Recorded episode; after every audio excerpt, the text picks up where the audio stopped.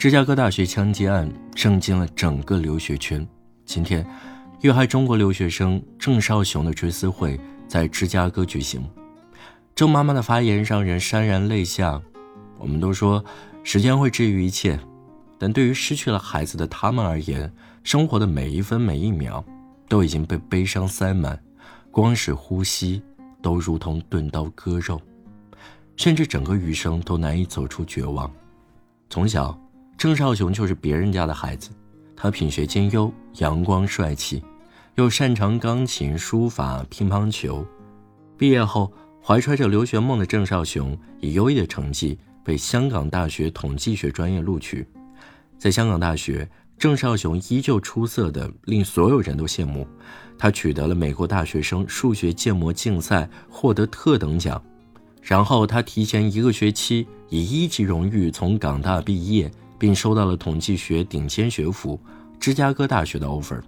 今年九月，郑少雄从芝加哥统计学硕士毕业。因为疫情没能来参加儿子毕业典礼的郑妈妈，在微信上给儿子发了很长的一段文字。即使已经和郑少雄分别多年，郑妈妈依旧尊重儿子的所有选择，即便他可能会留在美国，作为妈妈也会给予全部的支持。而她唯一的愿望。就是希望儿子能心向阳开，憧憬未来。不过，考虑到妈妈的健康情况，郑少雄并没有长居美国的打算。他放弃了在美读博，想先在美国积累一些工作经验，然后回国发展，也方便更好的照顾妈妈。但是，这一切都在十一月九号那天彻底画上了句号。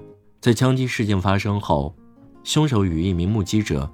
拿走了郑少雄的笔记本电脑和苹果手机，然后用这些东西换取了一百美元。区区一百美元，却让郑少雄的亲人朋友们都陷入了无尽的悲痛。在国内的郑妈妈接到大使馆电话的那一刻，听着电话那端传来的声音，只觉得全世界都彻底坍塌了。十一月十七号，郑少雄的父母和女友抵达芝加哥机场。这一天，美国新增十一万例新冠病毒确诊病例，他们在疫情中逆行，只为见到郑少雄的最后一面。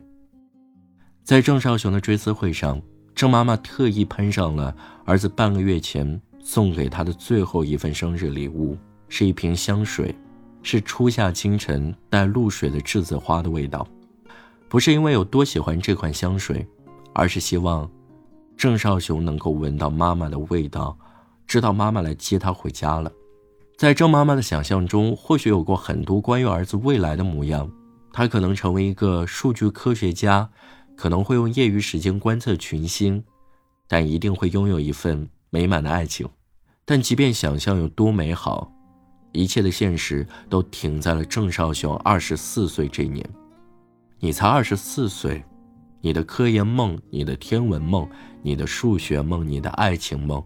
一瞬间彻底被粉碎了，你带着对生活的眷恋，对你亲人的拥戴，对同学的关怀，在暴徒罪恶的子弹里，永远永远的消失在我的生活里了。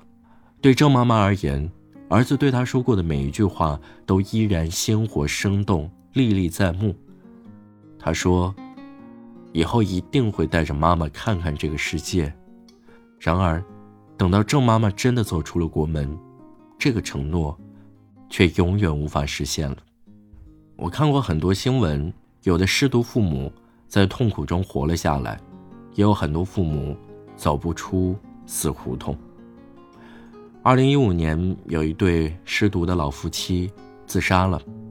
很多人说这样太极端，父母不应该只为子女而活。但是我们根本无法体会到那些失去唯一孩子的父母们，究竟经历着怎样的绝望。你能想象中国有多少个失独家庭吗？超过一百万。这不是死了一百万个独生子女这样一件事，而是死了一个孩子，一对父母生不如死这件事发生了一百万次。一个人带着你的血脉，你期待了十个月才降临世间。教他牙牙学语，教他蹒跚学步，看着他一点点长大，走进校园，一个盼着他平安喜乐、幸福一生的孩子，突然有一天，与你天人两隔，茫茫人世间再无他的踪影。这是何等的残忍啊！有人把白发人送黑发人形容为人间最痛的痛，这份痛苦，不仅是生活翻天覆地的变化，更是心理、感情上巨大的打击。他们常常日不能食，夜不能寐，看到任何有关孩子的物件都会控制不住情绪，哀嚎不已，还会对因为不小心提起已经去世的孩子，突然和伴侣大吵一架，甚至。最终可能会选择自杀。电影《地久天长》里有这样的一句台词，道出了上万失独家庭的感受：时间已经停止了，剩下的就是等着慢慢变老。有人说，熬下去吧，时间不重要，日子不重要。或许没有任何语言能够真正的抚慰他们，但我们希望，白发人送黑发人的悲剧少一点。再少一点。